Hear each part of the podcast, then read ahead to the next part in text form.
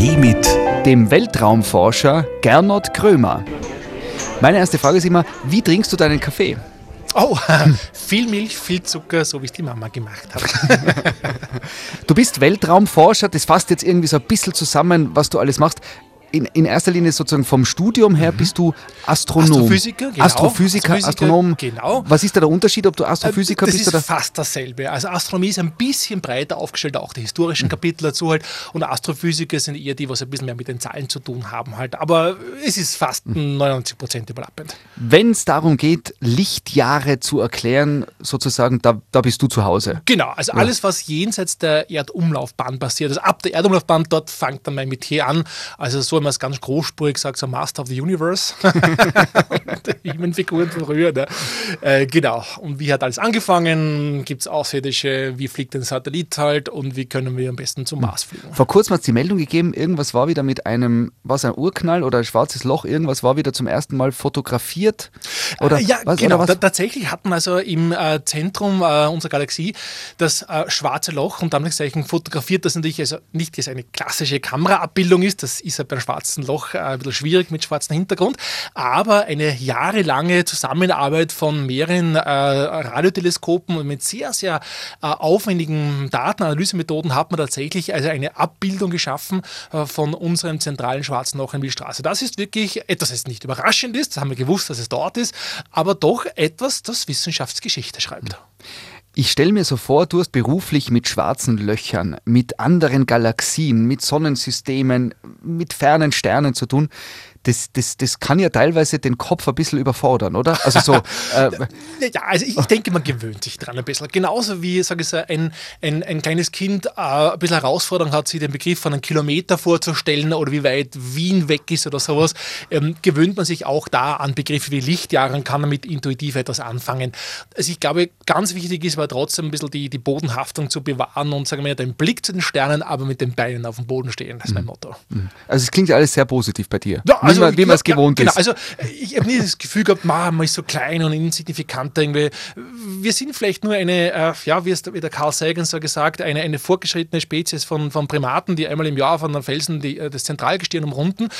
Aber wir sind doch, glaube ich, eine Gesellschaft, die es geschafft hat, dem Universum ein bisschen was an, an Würde und Schönheit zu, ge zu geben, indem wir es beginnen zu entdecken. Und wir, wir kratzen eigentlich erst an der Oberfläche, muss ich sagen. Und da sind wir schon beim Thema, du hast sozusagen den Blick von außen auf unsere Erde erwähnt. Was glaubst du über Aliens, fremde Wesen auf hm. anderen Planeten? Hast du da eine, eine Meinung dazu? Gute Frage, was glaubst du? Ich denke immer, es ist ja so groß, dass die Wahrscheinlichkeit einfach so klein ist, dass nur wir die einzig Wichtigen sind, die da denken und gehen können. Das ist genau meine Antwort. Also, also ich denke, wenn wir die Einzigen wären, wäre das doch ein bisschen eine Platzverschwendung, unter Anführungszeichen. Ähm, also wir, wir wissen inzwischen von Hunderten von Stern Planetensystemen außerhalb unseres eigenen Sonnensystems. Wir kennen da schon einige Dutzend sehr gute Kandidaten für, sagen wir großzügig gesprochen, erdähnlichen Planeten. Also ich glaube, möglicherweise sind wir jene Generation, oder die, was nach uns kommen wird, die zum ersten Mal die Chance hat, technisch Leben außerhalb der Erde zu detektieren. Wobei wir reden da jetzt nicht von den, von den äh, kleinen grünen Männchen mit zwei Händen, zwei Füßen, die perfekt Englisch reden, sondern wir reden da von der dominanten Spezies auf unserem Planeten äh, oder der dominanten Lebensform halt, nämlich den Bakterien halt. Die sind uns zahlenmäßig, biomassemäßig in allen ähm, Resilienzen komplett überlegen. Also das ist etwas, wo, wonach ich erstens suchen würde, denke ich. Ja. Uh. nein, nein, keine Angst, keine Angst. Keine Angst. Ist, äh, Leben ist immer etwas Besonderes, auch bei uns auf der Erde. Wir haben so einen Eindruck, unsere Oberfläche, die, die, die strotzt nur voller Lebensspuren das, das stimmt auch, Oberfläche in den Wolken, unter der Erde, in den Ozeanen etc. halt. Aber das ist nur eine ganz, ganz kleine, dünne, lebenstragende Schicht auf einem 12.500 Kilometer Durchmesser zählenden ähm, Planeten. Das heißt, alles, was wir als unseren Alltag wahrnehmen, die Luft um uns herum, die Sonnenstrahlung, die uns wärmt, ähm, das Schnitzel, was ich zu Mittag esse, das ist im gesamten Kosmos die ab absolute rareste aller raren Ausnahmen. Mhm. Der Großteil des Kosmos ist dunkel, kalt, lebensfeindlich, Vakuum, Strahlung, nichts zum Wohlfühlen. Ja? Aber dort, wo wir hingehen und vielleicht auch Leben hinbringen können, wie zum Beispiel auf den Planeten Mars eines Tages, das haben wir schon gemacht eigentlich, ja? durch unsere Roboter, was wir hingeschickt haben. Dann bringen wir wahrscheinlich eines der, der schönsten und seltensten Phänomene auch an die entlegensten Orte unseres Sonnensystems, nämlich das Leben. Inspirierend. Du bist ja, äh, jetzt können wir fragen, was machst du alles nicht? Ich fasse es kurz zusammen. Du bist äh, Chef vom äh, Österreichischen Weltraumforum. Direktor, genau. du, du planst eine Mission zum Mars mit. Äh, du bist äh, international unterwegs. Du hast eine eigene Fernsehshow, Wissenschaftsfernsehsendung. Wir haben versucht, den Termin auszumachen und du hast wirklich so im Halbstundentakt dazwischen. Ja, ja, da komme ich zurück und da fahre ich wieder. Du genau, bist genau, genau. wenig in Tirol, oder wie ist das? Ja, also meine Homebase ist definitiv Innsbruck und das finde ich total lässig. Also ich bin streng genommen Oberösterreicher, der in Innsbruck hängen geblieben ist 1993. Also ich glaube, der technische Ausdruck ist dann Beute-Tiroler oder so. Aber ich habe mich gut sozialisiert. Inzwischen verstehe ich auch die meisten Tiroler ganz gut ohne Untertitel ähm, und bin auch viel unterwegs, ganz ehrlich. Ja, das ist, ähm, ich würde mich da eher als Europäer sehen äh, und, und ich finde, es gibt auch andere schöne Orte halt, aber das Zurückkommen ist immer was Schönes. Ja. Und wie kann man sich das vorstellen? Äh, du, du chattest äh, zur ähm, NASA-Station, redest dort Englisch, fliegst dann, weiß ich nicht, in genau. Oman, weil dort irgendein, oder wo, wo ist euer?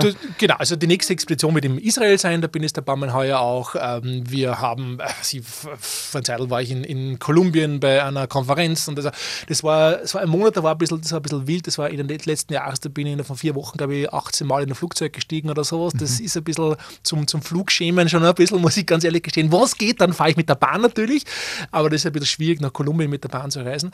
Ähm, aber ich denke, dort, wo eine gute Netzanbindung ist und der Laptop aufgeladen werden kann, dort ist mein Büro auch.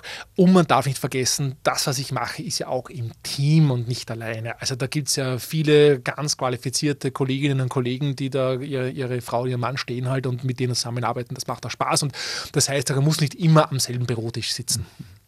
Du bist Astrophysiker. Gibt es Klischees, die du als Astrophysiker bedienen kannst? Ah, jede Menge. Ah, Science-Fiction-Fan, äh, die Liebe zu Big Bang Theory schauen, äh, das Nerdige, dass man mich wahrscheinlich eher weniger bei einem Studentenfestel finden wird, als bei einem gediegenen ähm, Glas Rotwein in einer alten, versifften Bar. Also ich denke, das kommt, comes with a job halt, ja. Ähm, und hat manchmal auch seinen Grund natürlich auch. Ähm, ich glaube, in unserer Profession hat man ganz einen eigenen Zugang auch zur Thematik halt, weil letzten Endes Sachen wie Science Fiction, und da bin ich jetzt äh, sehr, sehr offen, äh, was für, was für inhaltliche, also welche Serien Filme sie anschauen dort. Es ist ein bisschen so eine, grundlegende Übereinstimmung zu dem, was ich sonst auch beruflich mache, nämlich oft die Frage stellen, was wäre, wenn?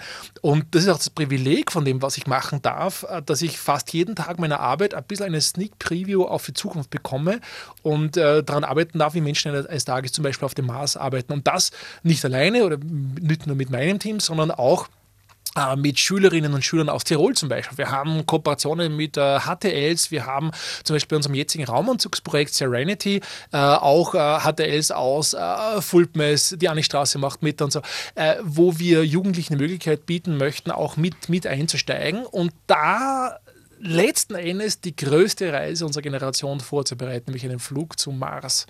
Wir sind vielleicht nicht diejenigen, also meine Generation, die den Flug durchführen wird, da wird ein bisschen zu alt sein zu einem Zeitpunkt, aber wir sind die Generation der Schiffsbauer. Wir sind dafür verantwortlich, dass diese Menschen, die genau jetzt in die HTL Anne Straße gehen oder in die HTL Fulpmes oder in die Ferrari-Schule, dass die eine sichere und wissenschaftlich produktive Reise machen können jetzt du schaust in die Zukunft und äh, ich gehe davon aus, du weißt Dinge, die technisch schon möglich sind, die bald kommen werden, die jetzt wir noch nicht alle wissen oder uns noch nicht vorstellen können.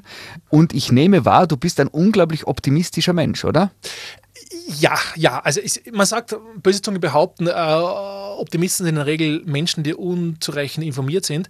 Ähm, in meinem Fall, glaube ich, ist es notwendig, äh, weil wenn ich daran denke, wie oft ich in meiner Karriere gehört habe, das geht nicht, das braucht man nicht, was wollen wir das oder zu teuer, zu gefährlich, zu irgendwas, dann würde ich, glaube ich, nicht da sitzen, denke ich. Also ich glaube, das ist, ähm, es braucht in jeder Zeit Menschen, die den Mut haben, äh, Grenzen zu überschreiten und die manchmal das Es geht nicht ignorieren und es trotzdem probieren. Da holt man sich oft eine blutige Nase vielleicht, aber letzten Endes äh, gibt es ja dieses, da gibt es diesen tollen Spruch von, von Arthur C. Clarke, einem berühmten Science-Fiction-Autor, der 2001 Odyssey Weltraum auch geschrieben hat. Und er hat gesagt, die großen Dinge unserer Geschichte haben immer drei Stadien durchlaufen. Erstes Stadium, es ist unmöglich. Zweites Stadium, so Leute sagen, es ist unmöglich. Zweites Stadium, es ist technisch, theoretisch möglich, aber es ist nicht wert zu, zu machen, weil es ist zu teuer, zu gefährlich, was auch immer. Und drittes Stadium, ich habe immer schon gesagt, das war eine gute Idee. und beim Mars sind wir gerade zwischen Stadium 2 und 3 irgendwie. Ja. Ähm, und so entstehen die großen Dinge, wo hinterher Leute sagen, ja, es war ein völlig natürlicher Prozess, dass es so gelaufen ist. Das ist es aber nicht. Es ist ein ein konstantes Bergauflaufen letzten Endes halt, aber belohnt durch eine Aussicht.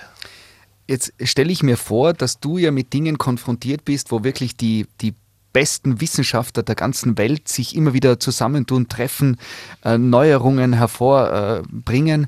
Was war so in den letzten Monaten, Jahren für dich ein Moment, wo du diesen Wow-Effekt mitbekommen hast? Oh, wow. Ähm, Oder sind da so viele, dass das gar nicht. ich wo, wo fange ich an im Endeffekt halt? Äh, aber, aber dass man vielleicht ein bisschen Einblick kriegt, ja, wo ja. du und wie du überall dabei bist. Also ich, ich denke, ich habe da ein paar Dinge miterleben dürfen, die uns gezwungen haben, die Lehrbücher ein bisschen umzuschreiben. Ich kann nicht speziell vom Mars sprechen natürlich, ähm, wie zum Beispiel, dass ähm, Radardaten von einem europäischen Raumschiff, einem europäischen Raumschiff in der Marsumlaufbahn auf einmal gezeigt hat, wow, es gibt zum Beispiel unter den Polarkappen, die zum Großteil aus Wassereis auf dem Mars bestehen, gibt es unterirdische Seensysteme. Und man dachte, was ist da los? Ja? Ähm, das haben wir vor, vor 30, 40 Jahren auf der Erde in der Antarktis auch gefunden, äh, Lake Vostok zum Beispiel. Aber wo ich sage, wow, je, je genauer wir hinschauen, ja, auf dem Mars speziell, umso mehr sehen wir Evidenzen, bah, da, da, da ist was, da war was, da war Wasser, da war flüssiges Wasser, da waren Ozeane, da war es wärmer, da hat es tiefe Atmosphäre gehabt, da hat es ein stärkeres Magnetfeld gehabt und so. Also irgendwie vorstellen, als würde uns der ganze Planet sagen, kommt's her und schaut's nach. Ich habe für euch ein paar ganz, ganz tolle Überraschungen bereit. Und ich weiß es, weiß nicht, was es sein wird, aber ich bin mir sicher, dass dort auf uns Entdeckungen lauern, sozusagen, im positiven Sinne, die unsere, äh, mindestens die Wissenschaftsgeschichtsbücher neu schreiben lassen und die uns auch als Gesellschaft verändern werden. Denn eines der wertvollsten Geschenke, die uns die Raumfahrt gegeben hat in der Geschichte, ist nicht nur der Blick nach draußen, diese wunderbaren, tollen Bilder eines Weltraumteleskops Hubble oder so, sondern auch auch der Blick zurück. Klassisches Beispiel dafür die Apollo 8 Weihnachtsmission im Dezember 1968, also kurz vor der Mondlandung, ein Flug um den Mond herum, wie die Astronauten dann auf um den Mondhorizont herumgeflogen sind und einen Erdaufgang mit eigenen Augen gesehen haben und dann geistesgegenwärtig nach Kamera gegriffen haben und dieses wunderbare Foto geschossen haben, wo man die Erde, die Blue Marble über den Mondhorizont sieht. Eines der wichtigsten Fotos des 20. Jahrhunderts, wie ich sagen würde. Und das gezeigt hat, wir sind eine Oase, eine zerbrechliche Oase des Lebens in in einer, einer Schwärze des lebensfeindlichen Weltraums. Und das war das Geschenk der Raumfahrt, dass sie uns nicht nur gezeigt hat, was da draußen ist, sondern auch den Blick zurück auf uns selber ermöglicht hat. Wenn du da zurückblickst, sozusagen, wenn du dich siehst in 30 Jahren vom Mars zurückschauend, äh, wie ist es als Astrophysiker, wenn man die Kleinteiligkeit der Erde sozusagen miterlebt? Also ich denke, alles, was wir da draußen erkunden und entdecken, das beziehen wir auch auf uns. Wenn man sieht, man schaut eine Atmosphäre von der Venus an, dann schauen wir, ah, wie fällt das zur, zur Atmosphäre der Erde und so weiter. Das heißt, wir sehen da draußen viele Beispiele von Möglichkeiten, was alles schiefgehen kann, äh, um Leben nicht zu ermöglichen. ähm, und das bringt einem auch eine Menge an Respekt. Äh, denn eine der wenigen Sachen, die man auf der Umlaufbahn nicht oder ganz selten sieht, das sind Grenzen. Das heißt, also Ländergrenzen. Das heißt, äh, sehr viele von den Problemen werden zu Problemchen, wenn sie aus genügend großer Distanz betrachtet werden. Und wenn ich dann so manchmal die Tageszeitungen anschaue denke, halt, bitte, was, was haben wir für Problemchen im Endeffekt halt. Ja, also, da rede ich gar nicht von, von Gossip-Geschichten von irgendwelchen Royals in, in den UK oder so, sondern ich denke, was von dem, das heute in der Tageszeitung steht, ist in 100 Jahren noch relevant? Und da weiß ich, das, was wir da tun, um eines Tages auch ein Leben von Menschen auf anderen Welten zu ermöglichen, das hat auch Relevanz. Wenn man die Science-Fiction-Filme sich vorstellt, wo irgendwelche äh, großen Raumschiffe zu anderen Galaxien fliegen, mhm für die einen was Begeisterndes, für die anderen was Bedrohliches. Du wärst der, der wahrscheinlich vorne mit dabei wäre und sagt, passt, ich fliege mit. naja, also ich, ich, wenn ich irgendwo hinfliegen würde, also ich, ich denke, eine Reise zum Mars würde ich wahrscheinlich sehr schnell einmal Ja sagen, aber ich möchte mir zuerst einmal anschauen, welche Technologien verwendet werden, mit wem mhm. man fliegt auch, denn ich möchte eine gute Chance haben, wieder zurückzukommen, denn eine Reise ist nur dann komplett, wenn man zurückkommt, auch erzählen kann davon und nicht, mhm. also äh, wie, der, wie, der, wie der Elon Musk, der, der Chef von SpaceX und, und Tesla gesagt hat, er könnte sich durchaus vorstellen, auf dem Mars sein Leben zu beenden, aber bitte nicht beim Wiedereintritt bei der Landung vom Mars, ne? also, ähm, sondern, sondern erst, wenn er den Planeten erkundet hat. Also ich denke, ähm, es, es braucht in jeder Gesellschaft so einen kleinen Prozentsatz an Leuten, die ein bisschen über den Horizont hinausschauen und sagen, was wäre wenn, äh, und einfach Dinge probieren, die vielleicht als unmöglich angenommen werden. Und so entwickelt sich eine Gesellschaft vor. Denn ich glaube, dass wir oft vergessen, dass die Welten, die wir leben, ist nach den Standards unserer Großeltern, äh, war das Science Fiction. Ja, also ich habe mal so ein Erlebnis gehabt, äh, da war ja nur ein junger Student, das war über 30 Jahre schon her wieder, da habe ich im, im, im Seniorenheim äh, meiner Großmutter einen, Mars, einen Mondvortrag gehalten, habe am Ende vom Vortrag so ein bisschen Bilder gezeigt, wie man sich Städte auf dem Mond vorstellt in, in, in 50 Jahren oder so. Und dachte, kann man das wirklich herzeigen? Weil jeder, der in dem, in dem Saal drinnen sitzt, so 80 plus halt, wird das wahrscheinlich nicht mehr erleben. Mit der Lebenserwartung halt. Und dachte, ah, zeig's das her, die Bilder. Und am Ende von dem Vortrag ist dann einer von den älteren Herren mit dem Gehbock auf mich zugekommen und hat gesagt, ja, Krömer, netter Vortrag, aber, und so, ist wieder für verrückt erklären. Hat er gesagt, na, Herr Krömer, Sie sind viel zu konservativ. Ähm, wenn mir damals jemand gesagt hat, kurz nach dem Ersten Weltkrieg, wie die Welt heutzutage ausschaut, dann hätten jeder ausgelacht. Und wir reden nicht von einer biotechnologischen Revolution, wir reden nicht vom Internet, wir reden von durchgehend asphaltierten Straßen, äh, der, äh, eine Elektrifizierung praktisch jeden, jeden Gebäudes, wo wir arbeiten und leben heutzutage. Also, wenn man das weiter extrapoliert und sich überlegt, wow, ähm, also pff, äh, die, die, der zeitliche Abstand zwischen dem ersten motorisierten Flugzeug der Welt und der Mondlandung ist inzwischen kürzer als dem Jetzt und der Mondlandung.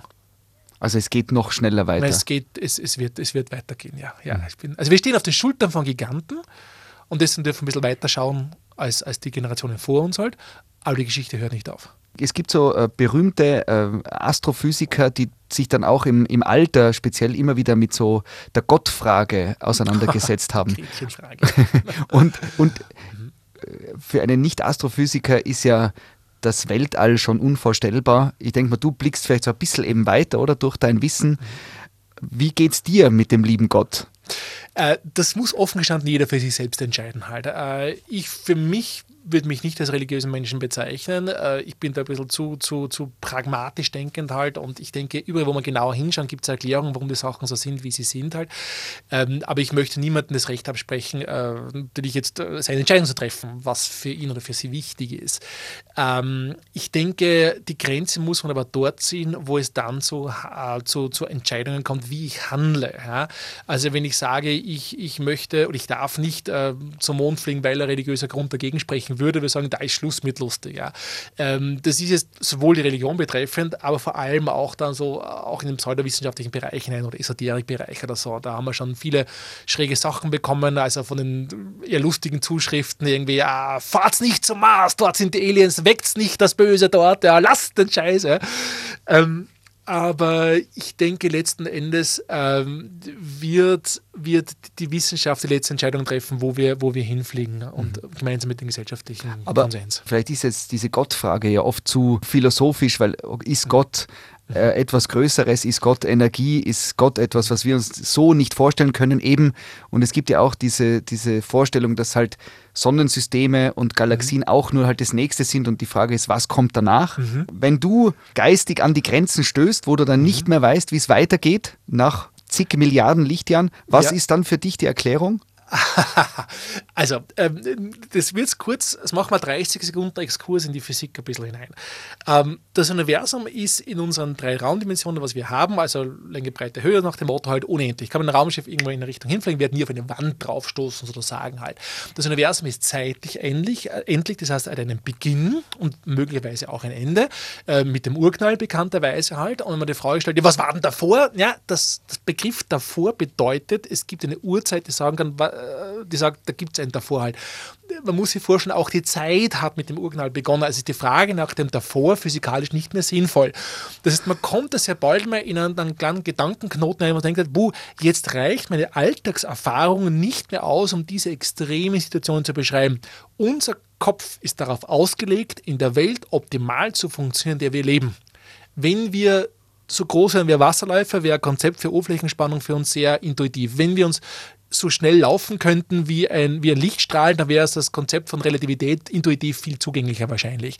Ähm, das heißt, wir verlassen hier die Alltagserfahrung und müssen uns dann ein bisschen mehr auf die Mathematik verlassen, auf die Physik dahinter halt wenn man lange damit gearbeitet hat, dann, dann irgendwann wird es ein bisschen intuitiver auch letzten Endes.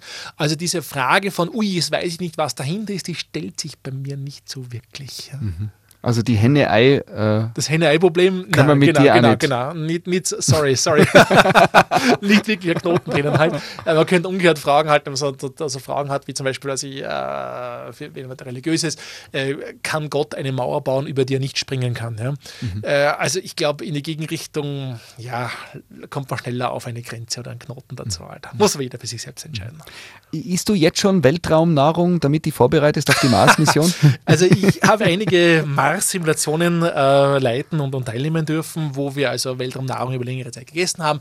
Äh, sie ist besser als ihr Ruf, muss ich zu ihrer Einrettung sagen. Gefriergedeutete Sachen können inzwischen sehr gut schmecken, ähm, aber auf Dauer, also ich sage mal, ein frischer, knackiger Salat und ein, ein gut durchgebratenes Steak ähm, ist noch nicht wirklich auf dem Speiseplan von uns. Mhm. Wenn du dir vorstellst, du fliegst zum Mars mit lieben Kolleginnen und Kollegen, welche drei Dinge sind auf jeden Fall dabei? Die, die berühmten privaten drei Sachen, die man mitnimmt? Ich würde sicher was mitnehmen, was mich an zu Hause erinnert. Äh, irgendein Memento, irgendein ein, ein Stück, äh, ein, also Soundfiles, Bilder zum Beispiel oder sowas. Ähm, das zweite ist etwas, was ich auf den Mars bringen möchte, als ein Stück äh, von mir selber, auch im Sinne von, äh, was nicht, irgendwo ein, äh, einen Samen, das man, man ausbringen dort oder, oder ein Stück von äh, ein Ziegelstein vom, vom, vom Elternhaus oder sowas. Irgend sowas in die Richtung wahrscheinlich. ja. Ähm, und das dritte wäre, würde ich wahrscheinlich zur Verfügung stellen fürs nächstbeste Gerät, was man braucht, um den Marsboden besser analysieren zu können, denke ich. Ja. Das, das würde es quasi opfern, Nummer ja, drei. Ja, ich denke, ja. ja. Also ich glaube, wenn wir ähm, es gibt also einen ganz einen tollen Roman von Kim Stanley Robinson, eine Trilogie über die Entschließung des Mars, eine tolle Science-Fiction-Serie. Und da beginnt der Roman mit der ersten Massenlandung von 100 wagemutigen Siedlern auf dem Mars. Und jeder von denen gibt einen Teil seiner ihm zustehenden privaten Nutzlast ab. Die sparen ihre Nutzlast zusammen, damit sie ein Klavier mitnehmen können. Ein Stück Kultur sozusagen. Und ich denke, äh, das ist genau das, was uns auch von Robotern unterscheidet, warum ein Roboter viel auf dem Mars machen kann, aber nicht alles, also nicht nur wissenschaftlich auch, sondern vor allem auch erzählen, wie es ist, auf dem Mars zu stehen und die Winde durch den Raumanzug zu spüren, vielleicht sogar schmecken, wie der Marssand sich äh, äh, anschmeckt sozusagen, ähm, aber auch ein Stück Kultur mitzunehmen halt, weil dann sind wir auch als Gesellschaft dort angekommen. Wenn zum ersten Mal, nehmen wir das, sagen wir so mutig, ja, ab dem Zeitpunkt, wo zum ersten Mal eine, eine Bruckner-Symphonie auf dem Mars gespielt wird und ein menschliches Ohr das hören kann in der Station drinnen, sage ich, dann sind wir angekommen. Musikalisch, wo gehst du voll, voll ab? Ah, ich habe Waldhorn studiert, äh, fast fertig, am Bruckner-Konservatorium in Linz, habe da ein paar Jahre, wäre fast Berufsmusiker geworden, das war eine ganz witzige Geschichte auch. Ähm, also ich bin ein bisschen auf der Klassikseite, vor allem aber auch äh, in Richtung Filmmusik, also epische Sachen, Two Steps from Hell, äh, Hans Zimmer, also damit mit solchen Konzerttickets kann man, sich, kann man mich locken. Mhm. Aber da geht es schon immer so ein bisschen imperial. Oh, episch! Ja, da geht es voll ab. Natürlich, natürlich, genau, genau, genau. Und dann gibt es aber auch so Pop-Sachen wieder so, da gibt es, weiß nicht, ob du kennst, ähm, Free Falling, mhm. äh, die Astronautenhymne und Anführungszeichen. Ja, das ist also Scherlosigkeit, Free Falling, weil im Lied geht es woanders. Gibt es noch irgendetwas, wo du sagst, wenn, wenn die Menschen das wissen würden, irgendwelche Insider aus deinem Leben. Ha, geheime Sachen, wo ich nachher sagen würde, ui, ui, wo Bitte hören Sie weg, halten Sie Ihren Kindern die Ohren zu. Ja. Gibt es irgendwas, was dich nicht interessiert? Ich, ich glaube, ich bin der kognitive Allesesser. Äh, ich, ich, ich denke, es gibt kein Fach, wo ich sage, das ist so langweilig, dass, ich's nicht, dass ich nicht interessiert. Also ich, ich finde auch Themen wie äh, im, im, juristischen Bereich oder in der Buchhaltung, wovon ich eigentlich praktisch nichts verstehe also wenig verstehe eigentlich halt. Und ich sage, wenn sie tief hineintauchen dort, da gibt es ja wohl auch unglaublich spannende Dinge halt. Ähm, und äh, genau umgekehrt auch Dinge, die vielleicht sehr exotisch klingen, wie Marsreisen vorbereiten. Das hat auch Alltags Tätigkeiten mit dabei. Ich sage mal, wie der Einstein gesagt hat, Erfolg ist 10% Inspiration, 90% Transpiration. Ähm, und äh, ich, ich, denke, es, es gibt nichts Langweiliges auf der Welt. Es kann höchstens an der Einstellung mangeln letzten Endes. Und das führt dann, dann in, in spannendste Regionen hinein des menschlichen Wissens, wo man sagt, wow, wenn ich das weiß, dann ist meine Welt ein bisschen größer. Die Grenzen unserer Welt sind die Grenzen unseres Denkens, hat der Wittgenstein auch in ähnlicher Form auch gesagt. Auch. Die Grenzen unserer Welt sind die Grenzen unserer, unsere, die Grenzen unserer Sprache sind die Grenzen unserer Welt. Äh, und äh, ich, ich denke, uh, wie es Carl Sagan gesagt hat, I, I promise you, somewhere out there something incredible is waiting to be discovered. Uh, da draußen gibt es noch Unglaubliches, was nur darauf wartet, entdeckt zu werden. Und wir sind gerade an dieser Schwelle nach, nach 30.000 Generationen Menschheitsgeschichte, wo wir also jetzt die Technologien haben, da rauszugehen, wo ich sage, ah, das ist so, wie wenn ich eine Bibliothek betrete, die nach seit Jahrhunderten keiner mehr äh, angeschaut hat und da ein Buch rausnehme halt und da über Welten lese, von denen ich nur geträumt habe letzten Endes. Und, und das ist ein Privileg. Also wir leben, glaube ich, in einer ganz, ganz speziellen Zeit ähm, und wir sind nur so mittendrin, dass wir es nicht wahrnehmen, halt in, welcher, privilegierten, privilegierten Situation wir, wir auch in, in Tirol leben letzten Endes. Ähm, dass ich eigentlich nur sagen kann, äh, Leute, macht die Augen auf, lest, was ihr um die Finger bekommen könnt, hört euch die Meinung auch von Experten an, redet darüber. Äh, wir sind wahrscheinlich an der Schwelle zu einer Gesellschaft, die nicht nur auf einen Planeten beschränkt ist halt. Ja? Und das war vor 100 Jahren völliger Science Fiction halt. Und trotzdem, äh, seit über 20 Jahren waren nicht mehr alle Menschen gleichzeitig auf der Erde bei der Raumstation ständig besetzt ist zum Beispiel halt. Das muss man auf der Zunge zergehen lassen halt. Wir sind schon jenseits der Erdoberfläche angekommen. Ja. Irgendwas noch Spannendes aus der Kategorie, man glaubt nicht, mit was du beruflich zu tun hast. Wenn du Mars-Expeditionen planst, ja. äh, so, aber jetzt ist quasi nicht genau. in die astrophysische Richtung, sondern, sondern aus der Kategorie, das, das kann ja nicht sein, dass das sozusagen auch vielleicht Herausforderungen sind. Wenn man sich mit Mars-Expeditionen beschäftigt, wie zum Beispiel auch Entwicklung von Mars-Raumanzügen, da kommen oft so ganz triviale Dinge auf einen zu, wie zum Beispiel, wenn wir Menschen schwitzen, haben wir den Reflex, dass unsere Nase zu jucken beginnt. Und glauben Sie mir, im Raumanzug niesen ist eine ganz schlechte Idee. Eine ziemliche Sauerei, ja? weil drinnen wischen geht halt nicht. Ne? Und die Nase kratzen kann ich mir auch nicht so weiteres. Außer wir haben da also ein kleines Ding entwickelt, nennt die RFD, Razzle Frazzle Device, auf gut Deutsch Rotzfetzen Device. Dann ein Schaumstoffstück, das im Halsring vom Raumanzug drin ist. Und da kann man sich ordentlich reinrubbeln, damit man nicht niesen muss. Das ist dein bester Freund beim Außenbordeinsatz. und das wiederum hat zu tun, wenn man schwitzen anfängt, ja, genau, also genau. Trotz Klimaanlage fangen wir zum Schwitzen an, weil es anstrengend ist. Mhm. Mit dem Raumanzug, der wiegt bei uns im Augenblick ca. 50 Kilogramm, braucht drei Stunden zum Anziehen. Uh, und der Raumanzug ist ein Raumschiff zum Anziehen. Und da kann man auch essen, trinken, das Klo im Raumanzug natürlich halt und eben auch die Nase kratzen. Wie, wie heißt das auf Englisch? RFD, Razzle Frazzle Device. Sehr cool. Das sind die Kleinigkeiten, ja. was wirklich die Probleme machen. Also ist wirklich so bei diesen äh, Planungen für die großen Mars-Expeditionen, auf dem Papier schauen diese großartigen Pläne alles super aus und, und, und perfekt und, und stylisch wie in einem Science-Fiction-Film halt. Ich glaube, die wirklichen Probleme sind, äh, ein Schrauben bricht, ein Filterradl ist verstopft, äh, irgendein Softwarecode hat einen Bug halt, der Astronaut hat gerade einen, einen, einen Wehenzahn und kann es nicht konzentrieren und übersieht deswegen was. Es sind diese Winzigkeit, nicht diese Faustkämpfe mit den, mit den grünen äh, kleinen Aliens, sondern mit äh, verdammt, das funktioniert das Ding schon wieder nicht. Halt, ja. Wir wünschen, dass ganz viel äh, gut funktioniert bei euren Projekten und äh, der Zukunft äh, von der Mars-Expedition. Gernot Krömer, vielen Dank für den Einblick auch in dein Leben und die spannenden Blicke abseits unserer Sonnensysteme und danke für den gemeinsamen Kaffee. Dankeschön. Ad Astra für die Nicht-Insider heißt? Zu den Sternen. Zu den Sternen. das war Auf einen Kaffee mit dem Weltraumforscher Gernot Krömer. Nur hier auf Live-Radio.